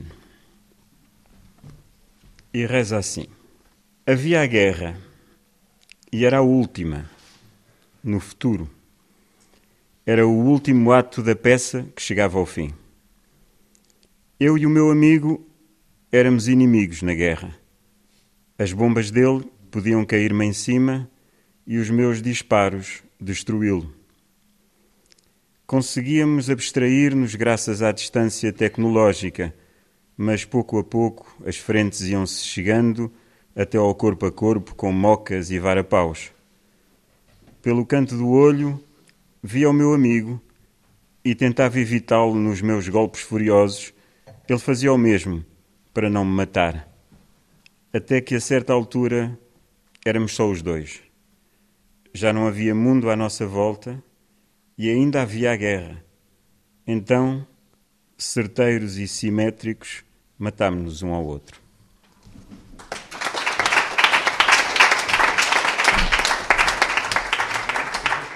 Voltamos à poesia de João Rios. Isto foi escrito por uma jovem que, por mera acaso, até era pastora e vivia uh, num povoado chamado de Milagres de Cima. E é uma queixa, é a queixa da jovem pastora de Milagres de Cima, e diz assim: A pata no meio e a pátria num canto se a pata for astuta e a pátria tiver recheio, canto ou não canto? Canto contra o orçamento e a inflação. A pata de veraneio e a pátria sem tostão. A pata dá-se-lhe castigo certeiro e à pátria um passeio de balão. A pata, atrelado ao marinheiro, a pátria pedindo concertação. Se a pata não tem respeito e a pátria não tem solução, fico ou não fico? Fico. Com as retinas quebradas e a carteira sem pulmão. A pata no lameiro. A pátria ameaçando o canhão. Se a pata gosta de encrencas e a pátria dos velhos da canção. Marcho ou não marcho? Não marcho, que o hino é suicida e eu não traio a minha solidão. E para completar uma coisa muito antiga, com uma referência medieval, porque este livro que se chama Não é grave ser português, e não é, uh, na Porta dos Fundos, ai dores, ai dores da agudo espinho, calai os canhões, as barbas do hino, atordoai a saudade, levai ao casino. Apagai os pendões, o peso dos túmulos, jogai na roleta os amantes de bustos. Ai dores, ai dores da agudo espinho, leiloai os milagres, tosquiai o inferno, resgai na vertigem, esperanças e ódios, o poço dos ais, o vinagre das ruas. Ai dores, ai dores da agudo espinho, dançai o fandango, viras e chulas, destinai o veneno, o fado e as brumas, juntai à fogueira os novos enredos da cegueira que perdura. Ai dores, ai dores da agudo espinho, calai o Portugal dos pequeninos. Agora, Paulo Campos dos Reis leu poesia de Jaime Rocha e Hélia Correia. Vamos escutá-lo apenas num breve poema da sua autoria. Boa noite a todos e a todos desse lado também. Eu acredito no meu pai, nascido em 1941, quando vem, de manhã, todo nu, tapar-me com um cobertor.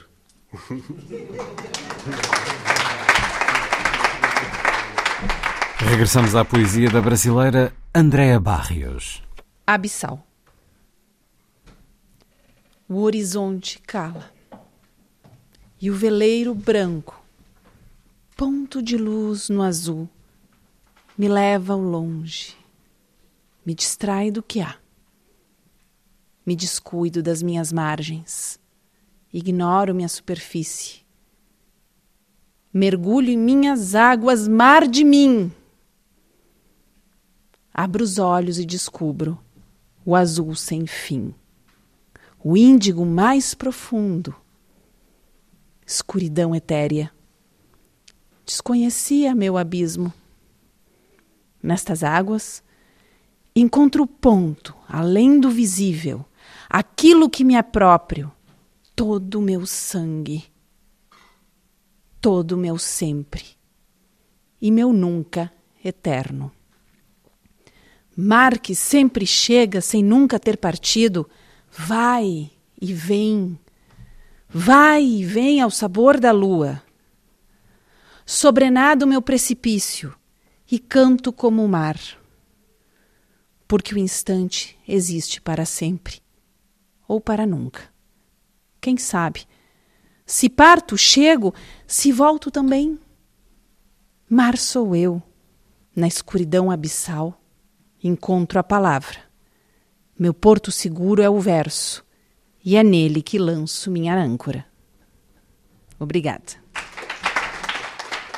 O ímpeto gótico de Ronaldo Cagiano. Eu gosto muito de, desde criança, visitar cemitérios. O, o, o enigma da morte sempre me, me seduziu. Visitando o túmulo do, do Proust, eu vi um aglomerado de pessoas fazendo uma certa homenagem num túmulo próximo. E aí fui indagar, era o túmulo de um, de um escritor iraniano, de um escritor persa que morreu em Paris e que eu nunca tinha ouvido falar o nome. E aí, conversando com as pessoas lá, me falaram sobre Sadegh Redayá. E aí, depois, quando eu voltei, eu descobri que ele tinha um livro publicado aqui em Portugal, Bússola, e um outro pequeno livro chamado Morcego Cego, saiu pela editora Imprimator.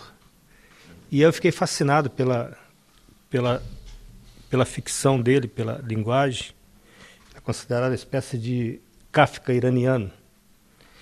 E eu tenho um, um, uma, um carinho muito grande pelo Irã, que eu tive lá em 2006, visitando, participando de um evento literário e fiz muitos amigos lá. E aí eu fiz um pequeno poema, né, chamando Perlachese. Enquanto visito o túmulo de Sadegh Redayá, escritor persa que se suicidou em 1951, abrindo o gás no número 37 da Rue Championnet, meus olhos passeiam inquietos. os sentidos fugidia embarcação, procuram no oceano de jazigos e sua vegetação de ausências um último sentido para a vida, e afundo-me no inanimado nessa coleção de oráculos do nada, aqui onde a morte nunca envelhece. Vizinho de Proust, o autor de Coruja Cega divide na tarde parisiense, despovoada e sombria, um silêncio tão pesado quanto o maciço de Damavan. Vou em busca de um tempo perdido em meio dessa colônia inerte, onde cresce a linguagem das sombras, e penso em Atma, o cão de Schopenhauer, e no quanto foi mais feliz que o resto da humanidade.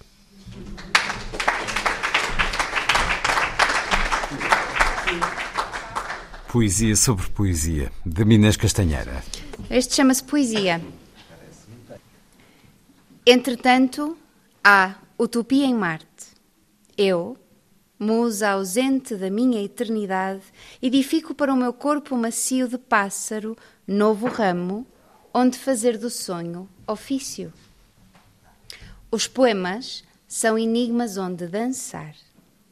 Se não houver verso que baste, experimenta-se o abismo de braçadeiras, nadando de costas no lago convexo. É rente o beijo divino, o sal se esgota. Eu dancei em Marte quando uma rede de tecelã separava os heróis das ondas, salva-vidas patrulhavam o sol manso e nada se cansava de agrura e afã. Os homens sabem dos deuses o que os deuses desconhecem. Que o inverno se ama no mar e que às portas acidentais da infância todos os lábios são mortais. Entretanto, a poesia morre-me muito. Eu nunca. Se não aprender a dançar com ela, o coro não canta. Ofício novo enigma antigo, aprendizagem aquática em lençol de carta, eu, que levei muito tempo a ser mulher e harpa.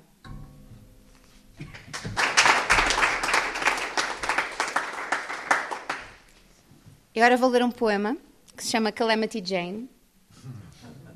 A Calamity Jane fazia a transumância do, do gado alguns saberão, a Calamity Jane uh, tinha uma filha, da qual teve de se separar quando o marido morreu e ela ficou sozinha com a criança, teve que a entregar para ser, um, no fundo, criada e educada por outra família. Ela não tinha condições para o fazer e dedicou-se a fazer a transumância do gado. Ela não andava com os outros homens, não andava com entre os homens a fazer isto, portanto fazia isto de forma solitária. Uh, e se virem fotos do antes e do depois da Calamity Jane é qualquer coisa que causa impacto e que nunca mais se esquece. E ela, de facto, com a espingarda ao lado, e o que ela deixou escrito foi a única coisa que sobreviveu. É um conjunto de cartas à filha, que estão traduzidas para português e vale a pena ler. Não que literariamente sejam qualquer coisa, mas do ponto de vista humano, uh, são. Um, e ela diz uma coisa muito, muito interessante para uma mulher daquela época que acabou no circo, reparem acabou a sobreviver no circo como número de atração. Ela, a determinada altura, diz: Sabes, uh, minha filha, aquilo que as pessoas menos gostam é que as mulheres se metam naquilo que lhes diz respeito. Cem anos nos separam. Neste momento em que te leio, paras para beijar a tua filha. São três ou quatro linhas, nem três segundos nos apartam à distância de dois séculos, teu fardo, tuas alegrias, tua espingarda à queima-roupa, a tua roupa do corpo, teus olhos queimados, tuas mãos destroçadas, tua cabeça a prémio, nada significam. Estás mais perto de mim do que dela. Podem um dia mudar o teu nome. Um nome é só um nome. Uma filha é uma filha. Tão poucas gerações nos separam. O mesmo caminho solitário, 60 milhas a pé ou a cavalo, entre os homens que nos pontapeiam a sorte e os que caminham ao nosso lado. Guardando confissões junto ao peito baleado. Eu também não sei se a minha filha receberá esta carta. Pode o seu nome mudar há três segundos daqui a cem anos. Tu existes aqui ao meu lado. Tens 60 milhas para chegar ao nosso destino comum. Paras sempre para beijar a tua filha, como eu. Não precisas de nenhuma destas palavras, nem sequer da roupa do corpo, o teu nome, teu coração partido, um beijo suspenso em quatro linhas. Mas uma filha é uma filha. Três segundos nos apartam, 60 milhas, na verdade, séculos.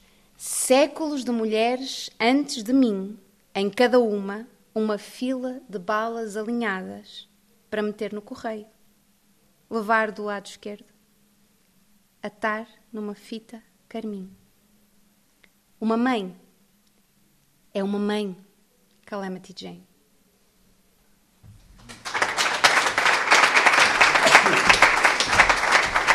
Voltamos a escutar a poesia de Renato Filipe Cardoso. Vou-vos ler um poema. Tem que ver um bocadinho com a razão porque existe a poesia. Chama-se Sofia. Se me explicares o pássaro, ele deixa de voar dentro da minha cabeça?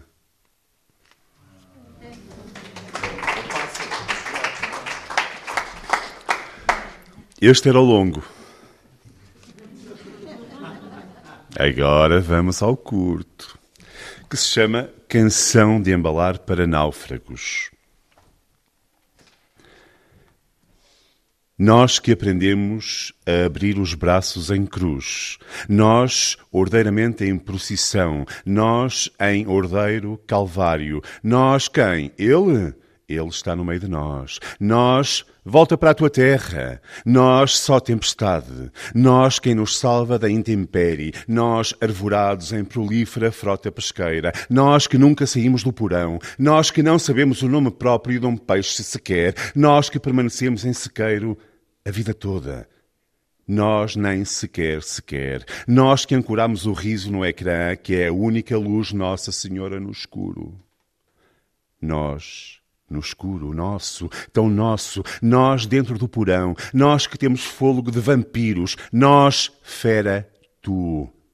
Nós que desenvolvemos tecnologias para encriptar o passado, nós que criamos técnicas para repetir o futuro, nós, sem fibra. Nós que, segundo ciosos manuais aliêuticos da fome, usamos isco obscuro para pescar sonhos recém-nascidos. Nós, quando são mais tenros e saborosos. Nós que arpoamos crianças com voracidade madura. Nós a devorar crianças de plástico. Nós a devorar crianças de poliéster. Nós a devorar crianças de alumínio. Nós a devorar crianças de marfim. Nós a devorar crianças de petróleo. Nós a devorar crianças de lítio. Nós a devorar nós.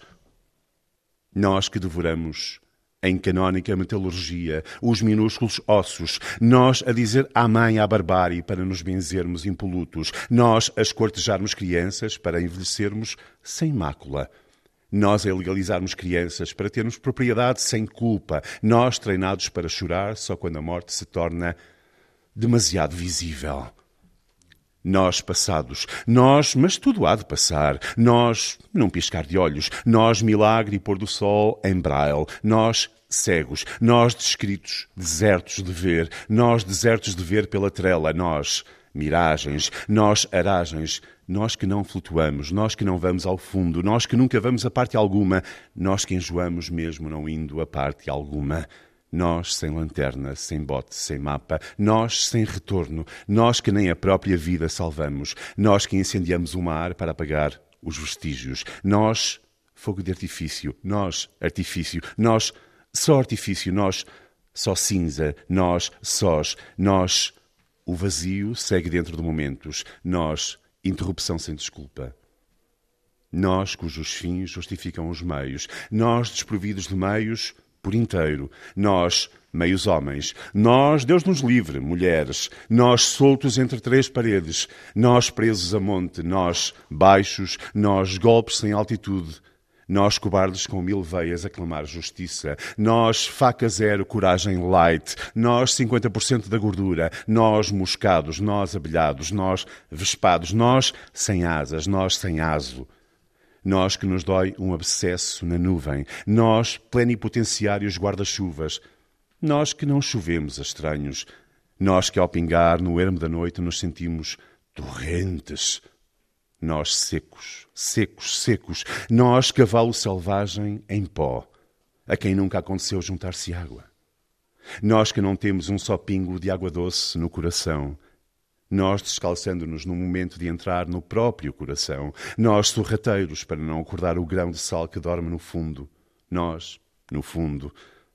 Nós ao fundo nós nunca dispostos, nós indispostos, nós sede infinda, nós górdios, nós dietéticos, nós gaseificados, acreditando caminhar sobre as águas, nós sobre as águas gaseificadas, nós turbilhões dentro, nós alojados na ignorância. Nós, cinco estrelas no tripa divisor, nós incapazes de olhar para dentro, nós só beleza interior, nós interior desertificado, nós cantando e rindo, nós, nunca mais é sábado. Nós vamos marcar isso na semana que vem. Nós, dia de São Nunca. Nós demora muito. Nós tem de ser rápido que não tenho tempo. Nós nem o pai morre, nem a gente almoça. Nós, wash and go. Nós, je suis Charlie, mas não pisem os meus calos sagrados. Nós, a dar música. Nós, não sei viver sem música. Nós, incapazes de escutar. Nós, só notas. Nós desclassificados, nós perdidos no espaço, nós a irmos à merda com GPS. Nós acima acima gajeiro, nós escalando a gávea para olhar para baixo, subindo em fila indiana ao píncaro torto do caralho. Nós de toda a parte, em toda a parte, por toda a parte. Nós em parte incerta, nós só parte. Nós que já lá fomos, nós que nunca estivemos, nós que havemos de contar a história e descrever o percurso aos que hão de ir, ir-se.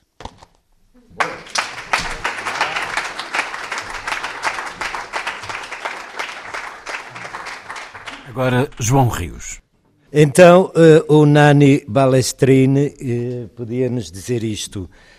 A poesia faz mal, mas, por sorte nossa, não haverá nunca ninguém disposto a acreditar nisso.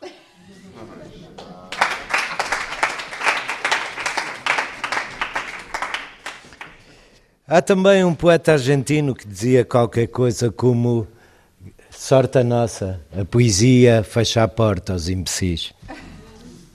E nós esperamos que ela continue a fazer isso. E, portanto, a propósito do, do poema ou em sequência, eu tinha outro alinhamento, ia falar de mulheres, mas de repente este tipo alterou-me a dinâmica.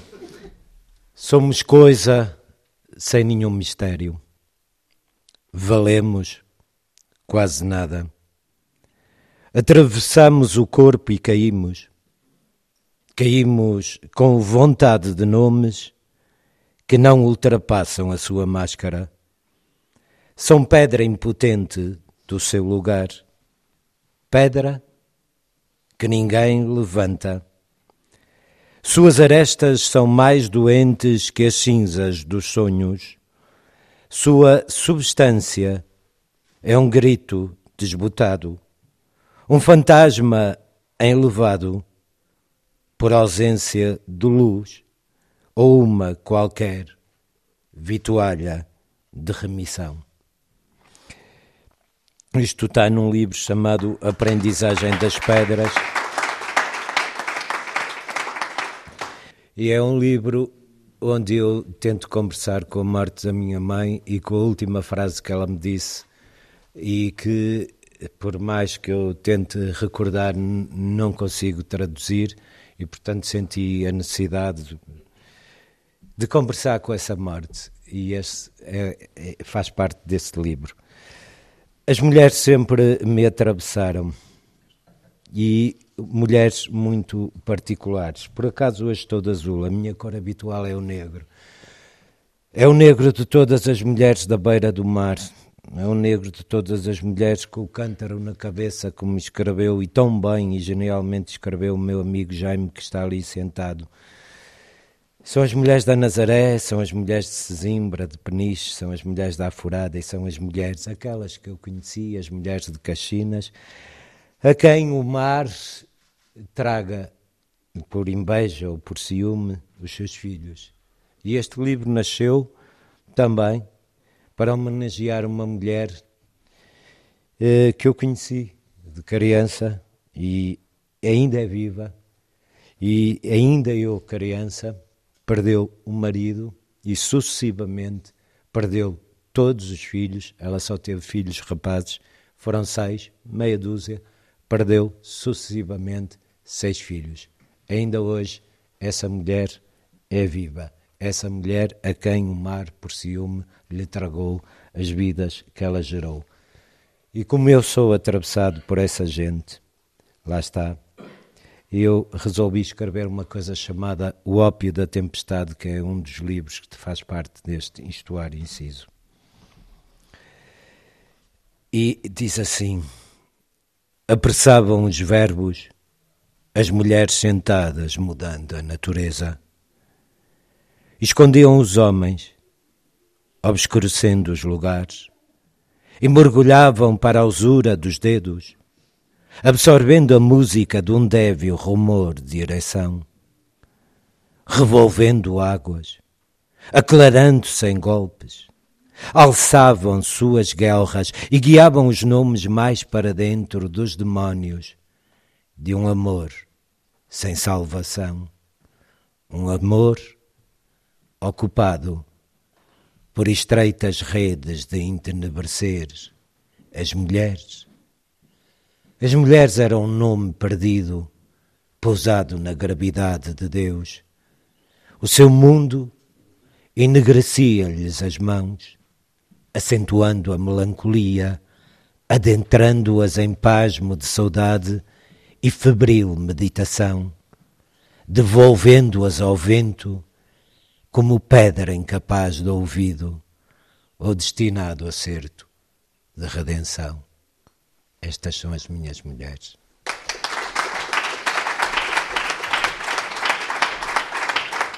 Um poema agora de Carlos Nuno Granja. João, muito obrigado pelo poema e por essa referência às, às mulheres, essas mulheres de Caxinas. Eu sou de Ovar e, e neto de pescadores e de peixeiras. Os, o pai do meu pai, o meu avô, foi náufrago também no mar, um tio meu, uh, e fiquei sensibilizado com, essa, com, com esse teu poema e com essa referência. Eu vou ler um, um poema que eu escrevi para um amigo. Vamos lá. Só tu fazes ideia, meu irmão, que um rio corre debaixo de mil montanhas, quando a sinopse arrasta para si as duas asas de um remoinho, quando a memória apaga a tempestade e sorri à sombra de um poema. O céu tinge-se em debandada sobre uma multidão de pedestres encantadores de sereias ou ninfas despidas de conceitos recalcadas nos nenúfares de lagos abandonados. Disseram-me na outra sexta-feira que sou um selvagem, precisamente pela hora da morte. Ardiam ilusões nas marchas fúnebres e eu corri estrada fora com alucinações de sossego e identidade. Tão perto senti o precipício, a centímetros cúbicos de um jarro cheio de campainhas, e a minha mente bradava por dentro, enquanto por fora jorrava um líquido viscoso, pérola, âmbar, diamante imenso intenso, como os fios de cabelo de Ariadne, ou os filamentos musculosos de Aquiles, ou as tuas palavras desfiadas numa folha de papel.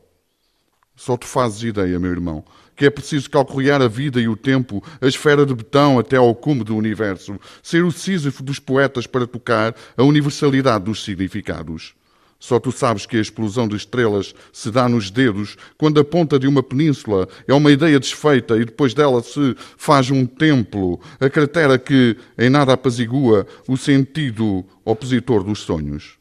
Um dia vem, na turbulência das latitudes, sorriu quando me apetece chorar, inundar a estante de livros com a poeira das virtudes. Só os meus defeitos, a conexão para a realidade. Gostaria de ser a contrariedade virtual, um fantasma no fundo dos dilemas, a secura dos lábios que ditam a natureza no caudal finito das dedicatórias. Obrigado.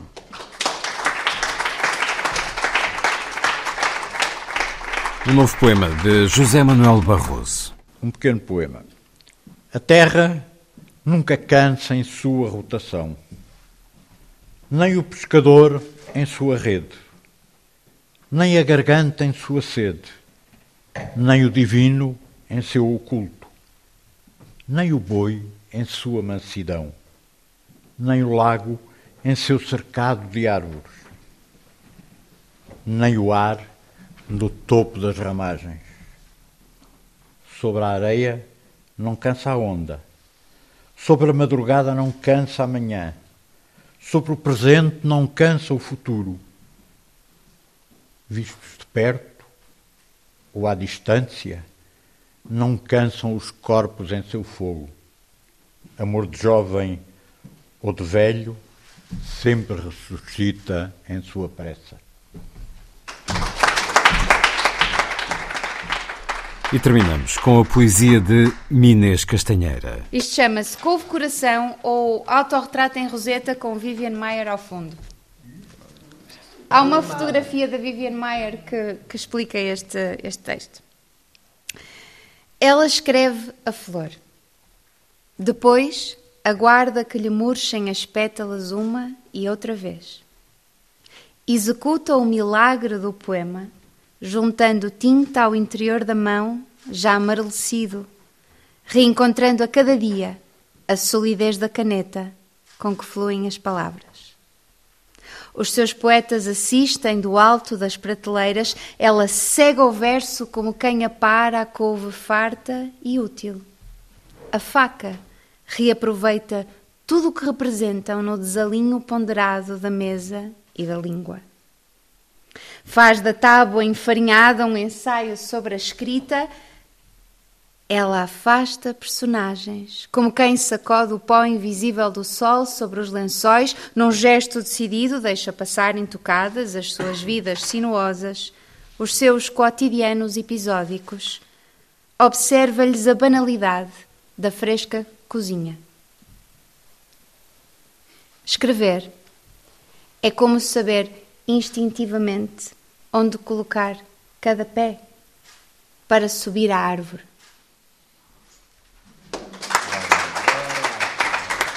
Foi um momento do felido. Festival Literário Douro em Sabrosa no último 4 de maio, no espaço Miguel Torga. Uma gravação que fiz e que editei, selecionando apenas os poemas ditos pelos próprios autores. Foram eles Ronaldo Cagiano, Minês Castanheira, Renato Filipe Cardoso, João Rios, Andréa Barrios, José Manuel Barroso, João Paulo Esteves da Silva, Paulo Campos dos Reis e Carlos Nuno Granja. Os encontros à volta dos livros vão mais longe através da rádio, neste programa. Na primeira hora, escutamos Manuel António Pina, também a dizer a sua poesia e na gravação que fiz nas correntes descritas de 2012 da sua intervenção, percorrendo os caminhos da poesia, 2012, o ano em que nos deixou, ele hoje teria feito 80 anos. Já a seguir, o Lilliput, de Sandy Gageiro, e depois o Mesa Voce, de André Cunha Leal. Foi a força das coisas. Assim, obrigado por estar com a rádio. Bom dia, bom fim de semana.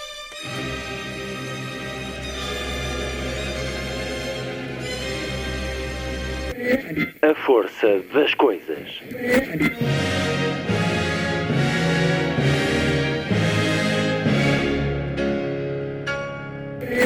Welcome to the 109th last night of the proms.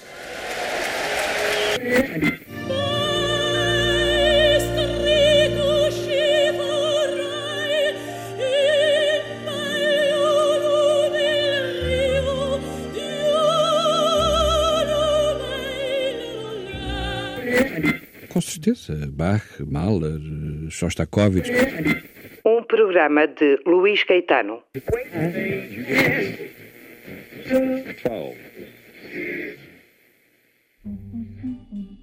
Diz Lilliput.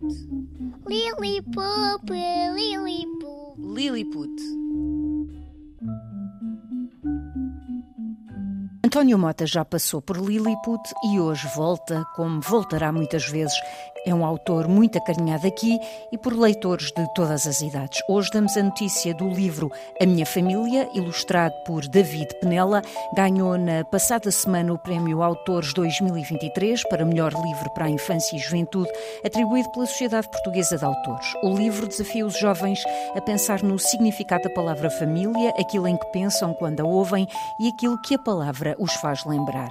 António Mota nasceu no Conselho de Baião em 1957. Aos 18 anos era já professor do ensino básico. Em 79 publicou o primeiro livro intitulado Aldeia das Flores e depois nunca mais parou de escrever, especialmente para os mais novos. Tem mais de 80 obras publicadas. Recebeu vários prémios, com destaque para o Prémio Gulbenkian de Literatura para Crianças e Jovens e em 2014 e 2015 foi nomeado para o Prémio Alma, um dos mais importantes prémios internacionais na área da literatura infanto-juvenil. O ilustrador David Penela expõe de forma regular, individual e coletivamente em Portugal e no estrangeiro desde 2007. Nos intervalos diz que gosta de devorar pizzas. A minha família foi publicado pela Leia Asa em 2022.